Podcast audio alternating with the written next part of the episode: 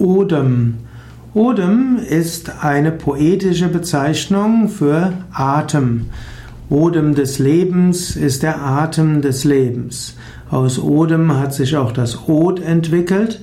Od ist eine Bezeichnung für nicht nur den Atem, sondern eben auch die Lebensenergie.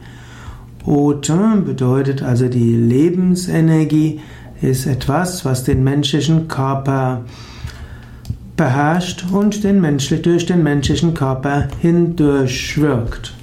Odem dagegen ist der Atem, hängt auch zusammen mit Atman, ähnlich wie im Sanskrit Atman auch etwas mit Atem zu tun hat, mindestens in seiner indogermanischen Ableitung. Ähnlich, es hat auch Odem etwas mit der Seele zu tun.